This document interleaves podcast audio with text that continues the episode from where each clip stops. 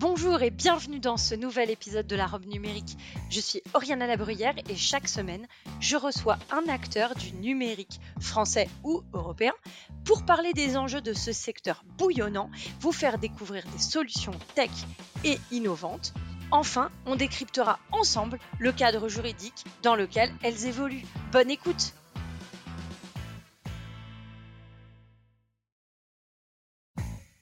Bonjour à tous et bienvenue dans la robe numérique. Je suis Oriana Labruyère et chaque semaine, avec mon invité, nous vous présentons une solution technologique répondant aux enjeux juridiques modernes. Comment fait-on quand on est une TPE pour sauvegarder efficacement ses données? Comment s'assurer que les données que j'ai sauvegardées vont être saines après une attaque? Comment puis-je m'assurer que je ne vais pas rester des jours sans activité, sans accès à mes données suite à une attaque ou un ransomware? Ce sont ces questions que je vous propose d'aborder aujourd'hui avec François Enolfejas, qui a fondé la société Oxybox. Bonjour François et bienvenue. Bonjour Ariana, euh, merci de me recevoir. Avec plaisir. Est-ce que tu peux nous parler d'Oxybox, de, de cette aventure euh, tout à fait. Alors Oxybox euh, est une société que j'ai créée en 2014 et euh, qui était partie donc du constat simple que les entreprises et les TPE-PME en particulier avaient pas de solution facile et immédiate pour assurer la sécurité de leur système d'information et pour assurer leur capacité à redémarrer après une cyberattaque euh, de manière générale. en 2014, le ransomware existe euh, à l'état prototypal. Euh, c'est une idée, mais c'est pas encore très répandu. Et on est euh, parti du principe qu'il fallait concevoir une solution qui permette la sécurisation euh, totale et la capacité à redémarrer de manière complètement isolée du système d'information.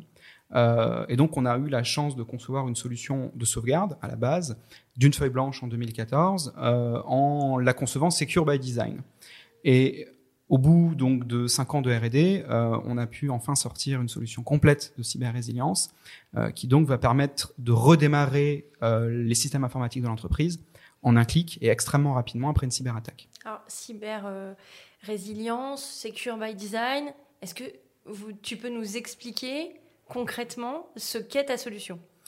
De, tout à de fait. Manière très pratique. De manière absolument pratique. Euh, Oxybox, c'est une solution donc qui peut être déployée euh, sur l'intégralité du système d'information, euh, donc sous la forme d'agents, que ce soit d'agents qui soient déployés au sein d'hyperviseurs, au sein de VM, euh, ou même immédiatement directement sur des NAS, par exemple, de, qui sont en possession de l'entreprise, et qui vont copier les données de manière sécurisée vers une enclave, enclave qui est absolument inaccessible par les attaquants ça, c'est notre grand différenciant et notre, notre cœur de métier, c'est d'avoir cette enclave qui va être complètement inviolable euh, dans le cas d'une cyberattaque.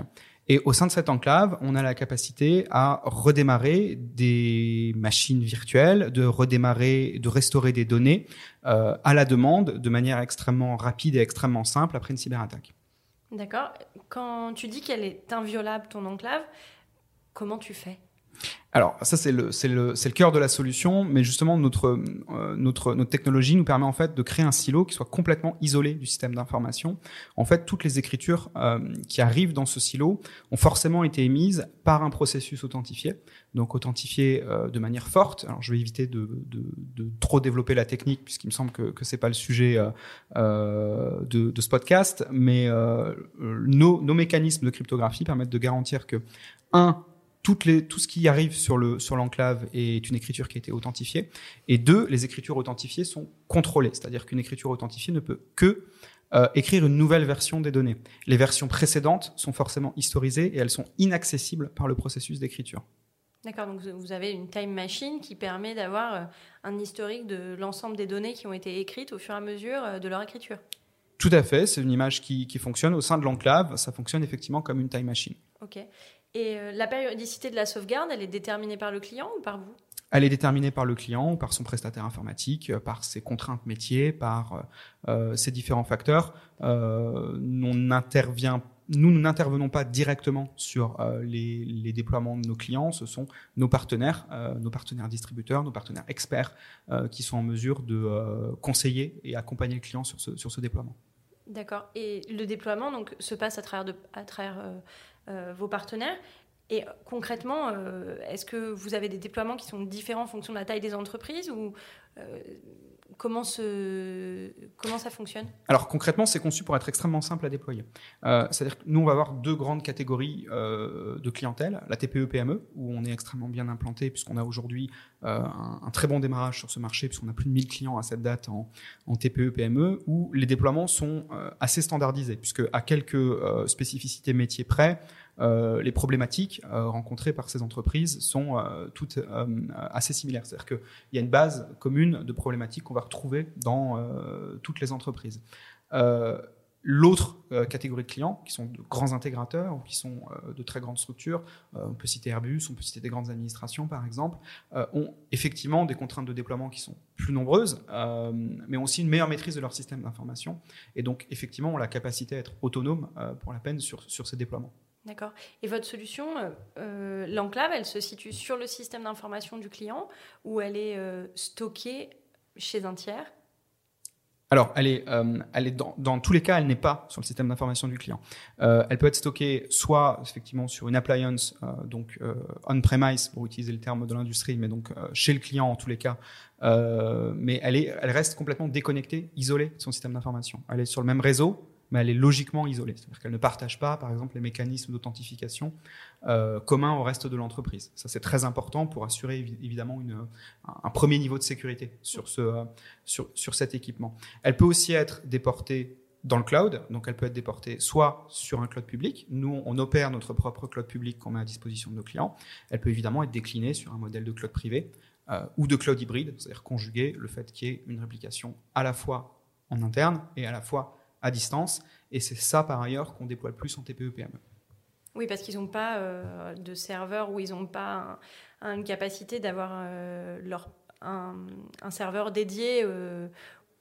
Alors pour les petites structures, on a effectivement conçu quelque chose qui soit extrêmement simple à déployer. C'est le principal écueil, tu l'as souligné, c'est que c'est la lisibilité de l'offre. C'est-à-dire que si elles sont contraintes à acheter un serveur d'un côté matériel euh, plus un logiciel, euh, plus de l'espace cloud, euh, avec tous les différents acteurs qui sont sur le marché et le fait qu'ils soient pas tous compatibles entre eux, c'est un processus d'achat qui est extrêmement complexe et où on va mettre peut-être des semaines, voire des mois à arriver au terme de cet achat, surtout qu'il est bien souvent mené par le dirigeant personnellement qui a en général d'autres problématiques que celle de gérer ce, ce, ce type d'équipement. Euh, donc pour répondre à cet enjeu, nous on a conçu une offre Plug and Protect qui permet euh, en une seule installation et en un seul euh, achat de déployer, selon les recommandations de l'ANSI, une sauvegarde qui est dite 3-2-1. Donc 3-2-1, ça veut dire trois copies des, données sur deux équipements différents, dont un distant.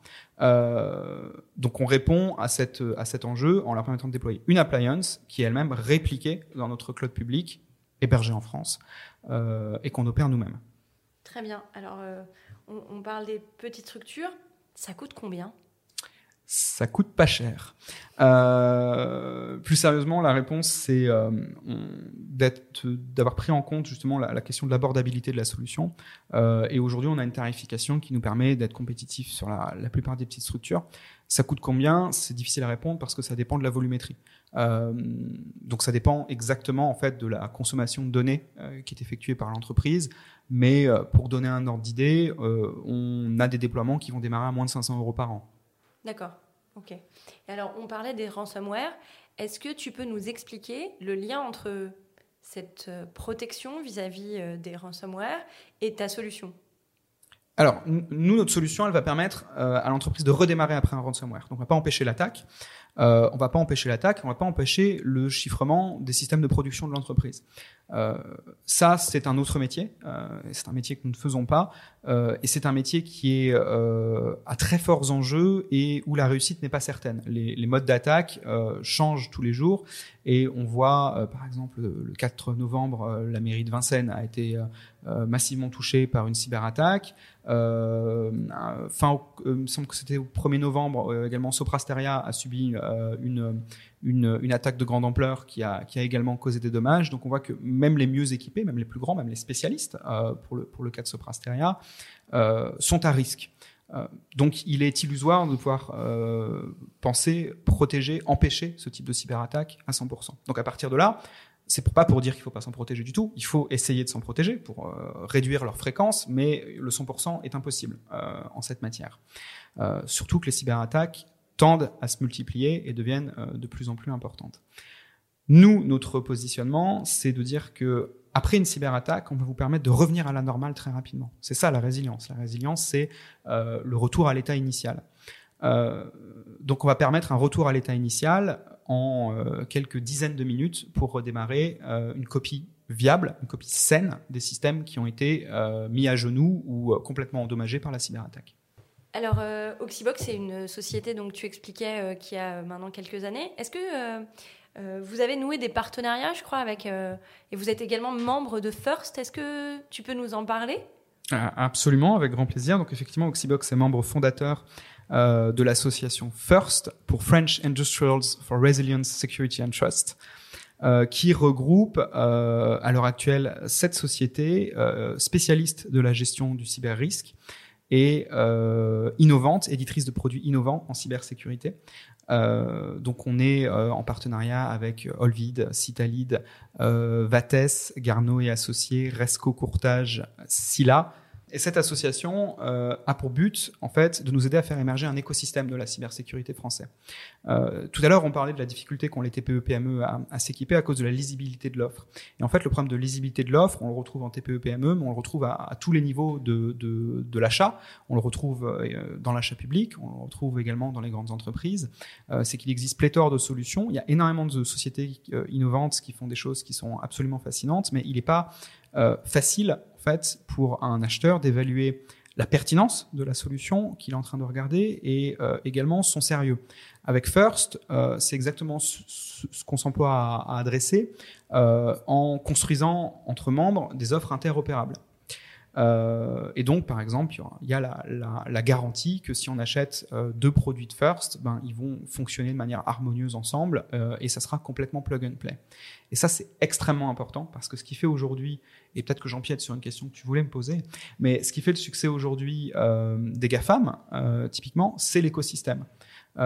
Si aujourd'hui on utilise Google Calendar, Google Meet, c'est sûrement parce qu'on a un smartphone Android. Et comme on a un smartphone Android, peut-être que si on veut acheter un thermostat connecté, on voudra acheter un thermostat connecté Nest.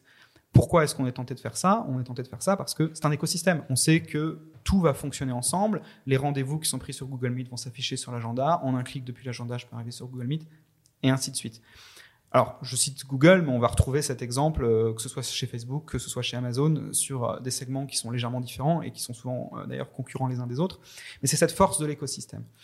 Alors, nous, on n'est pas des géants américains, clairement, et un constat assez fréquent, c'est qu'en Europe, on fait les choses différemment, et c'est pas toujours positif, puisque par exemple, en Europe, il est beaucoup plus difficile d'avoir accès à des fonds privés.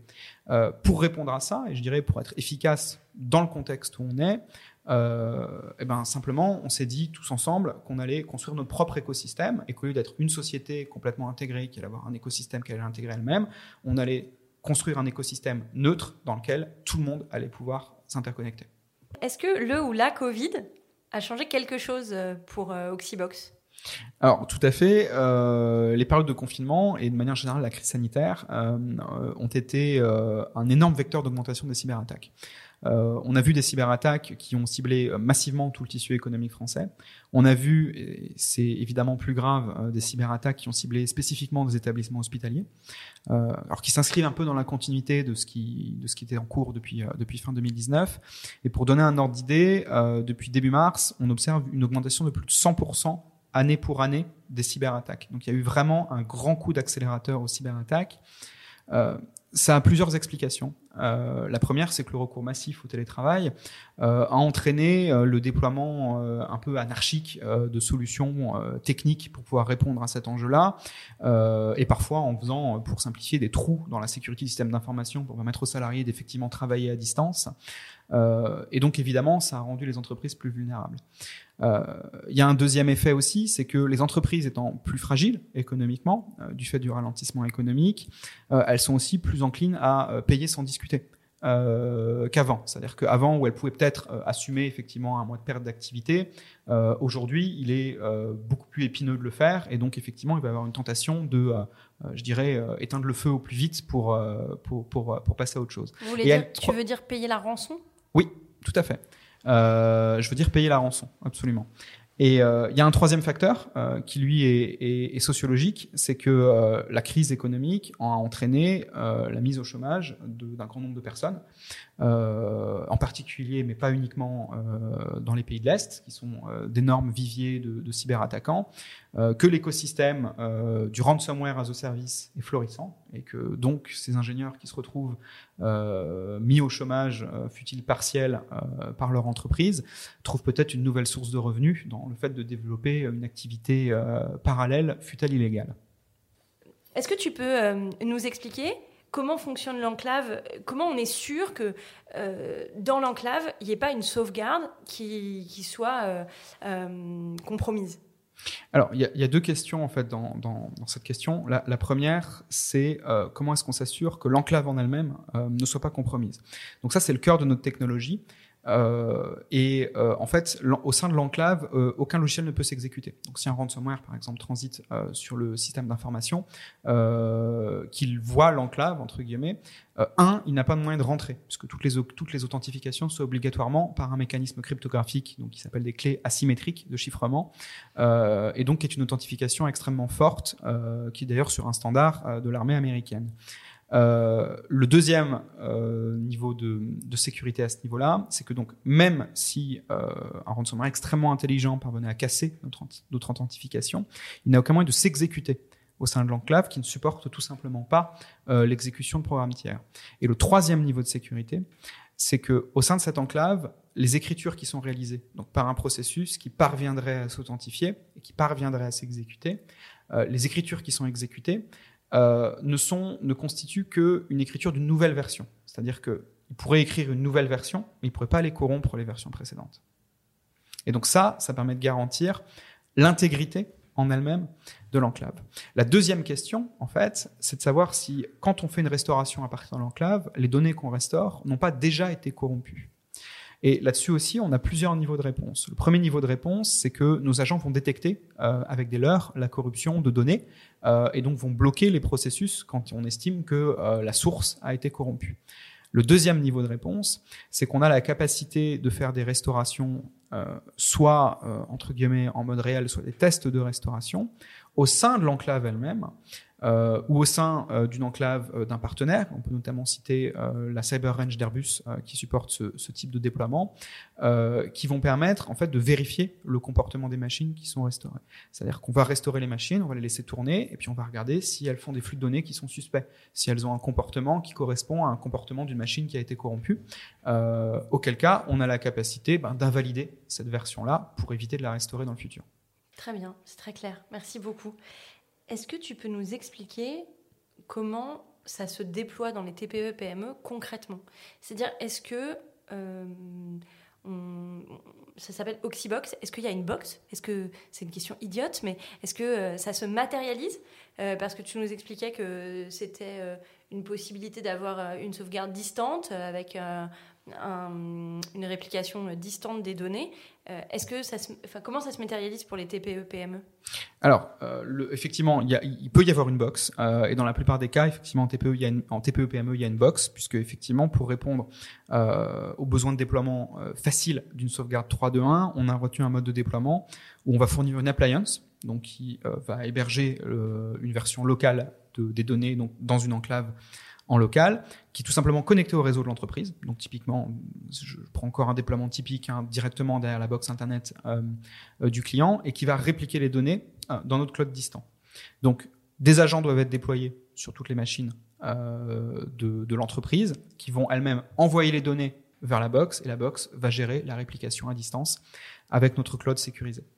Des agents est-ce que tu peux développer? Euh, Des agents, donc des petits logiciels en fait, euh, qui euh, vont gérer l'intégrité des données, l'intégrité des sauvegardes et leur transmission à partir des postes clients. D'accord. Donc ça s'installe quand même sur les postes clients? Tout à fait. Ça s'installe sur les postes clients. Et ça peut également être proposé Oxybox, mais sans la box, donc en mode full cloud, où en fait ben, on installe la même chose, mais sans la partie déploiement local de manière très très concrète, dans la plupart des cas de déploiement, ce sont nos partenaires, euh, qui sont en général des, distributeurs informatiques locaux, euh, qui vont intervenir chez le client pour faire le déploiement et le paramétrage initial. Et qui distribuent donc votre solution. Tout à fait.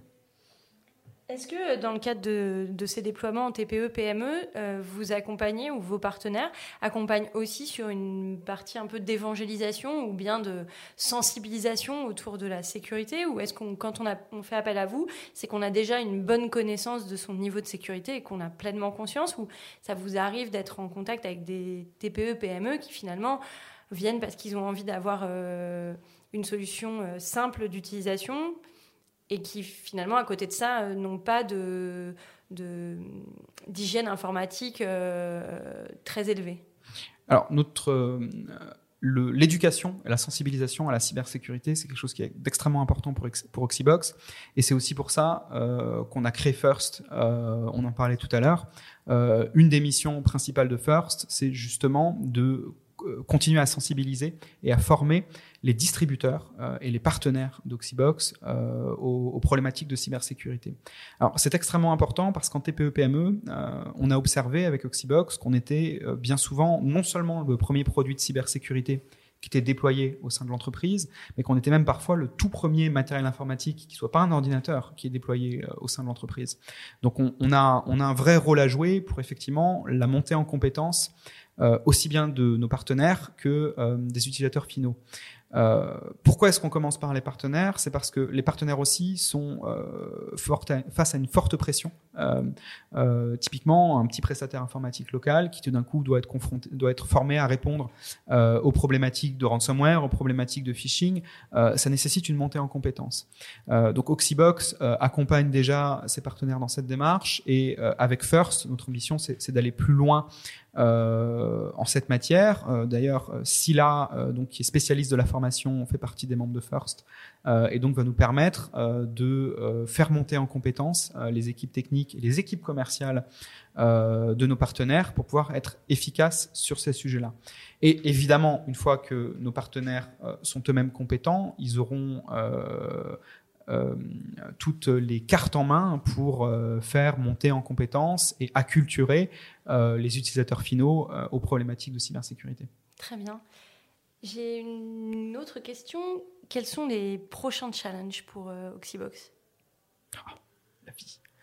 Euh, les prochains challenges, euh, les prochains challenges pour Oxybox, c'est euh, de, de, continuer à grossir, puisque même si on existe depuis 2014, comme je l'ai évoqué, on a en fait, on est vraiment commercialisé que depuis 2019, puisque si on était présent sur le marché auparavant, on était présent sur le marché avec une offre qui était beaucoup plus restreinte, qui était uniquement sur la partie sur la partie sauvegarde. Donc notre notre enjeu, c'est évidemment de pouvoir continuer notre, notre très forte croissance en cette matière, croissance euh, évidemment quelque peu ralentie cette année par, euh, euh, par le Covid, mais et également de démarrer une internationalisation rapidement pour pouvoir aller capter des marchés partout en Europe. Très bien. Et ensuite, j'ai mes deux dernières questions. Alors la première question, c'est si je te proposais de dire non à quelque chose, ce serait à quoi? Quoi voudrais-tu dire non aujourd'hui? À part le ou la Covid? Ok, vas-y. Je, dis, je dis non, je dis non euh, à euh, l'emprise euh, très forte qu'ont aujourd'hui euh, les GAFAM sur, euh, sur les TPE-PME en particulier. Enfin, sur les entreprises en général et sur les TPE-PME en particulier. Et je donnais un exemple très simple, c'est quand on s'est mis au télétravail, tout le monde a dû trouver des solutions de visioconférence dans l'urgence. Et qu'est-ce que tout le monde a déployé? Teams ou Google Meet.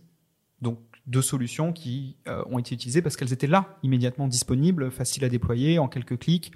Euh, et ça, ça illustre la force euh, de l'écosystème des GAFAM et ça illustre aussi tout ce qu'on a à, à, surmonter puisque il y a des acteurs français qui font de la de, de, de la visioconférence et ils n'ont été majoritairement pas sollicités. Euh, et il y a un parallèle très simple à faire, euh, comme ça a été le cas, par exemple, euh, pour le Health Data Hub. Mais non, je vais couper, je vais fermer ma gueule. euh, comme ça a été fait pour le Health Data Hub, où euh, l'État français lui-même a agi exactement comme une TPE-PME en disant on va utiliser Microsoft. Microsoft, ils ont une solution qui existe déjà et, qui fonctionne out of the box, et on va consulter personne, on va ignorer le code des marchés publics, on va immédiatement sélectionner Microsoft pour ce sujet, et puis on va affirmer ensuite devant l'Assemblée que de toute façon, aucune solution française n'était en mesure de répondre. Et puis, on n'en sait rien dans l'absolu puisqu'on leur a pas demandé. Maintenant, je vais te demander de, de nous dire oui à quelque chose. À quoi voudrais-tu nous dire oui? Oui à la vie, oui à l'amour. Non, il faut que je sorte parce que sinon ça va me, me, me paralyser. Euh, euh, je dis oui à une, montée en compétences euh, des pouvoirs publics sur les sujets de cybersécurité et à des actions de sensibilisation euh, qui doivent être menées massivement auprès des TPE-PME. Aujourd'hui, il y a un énorme enjeu, c'est que la TPE-PME, elle est fragilisée. Elle est fragilisée par la crise économique, elle est fragilisée par le confinement, elle est fragilisée par la crise sanitaire, elle est économiquement plus faible que d'habitude. Donc on va dire que le tissu économique blessé. Et la forte augmentation euh, des cyberattaques, c'est un vrai risque de surinfection. C'est-à-dire que vraiment, on, risque de de, de, encore plus de difficultés pour ces sociétés-là, en sachant que le gros du tissu économique français, c'est de la TPE-PME. Donc si aujourd'hui ces TPE-PME disparaissent dans une proportion importante, euh, ça va avoir des conséquences absolument dramatiques pour le taux de chômage, ça va avoir des conséquences dramatiques pour l'emploi, ça va avoir des conséquences durables pour euh, la santé de l'économie française. Et euh, il est urgent euh, d'inciter et d'accompagner les TPE-PME euh, pour qu'elles puissent s'équiper, pour qu'elles s'équipent et pour qu'elles puissent s'équiper, qu'elles aient les moyens techniques, les moyens humains et les moyens financiers de s'équiper. Très bien. Merci beaucoup François d'être euh, venu nous parler d'Oxybox aujourd'hui et de, et de ta, ta passion autour de, des sujets euh, de souveraineté et, euh, et de la sécurité informatique. Merci beaucoup. Merci Oriana.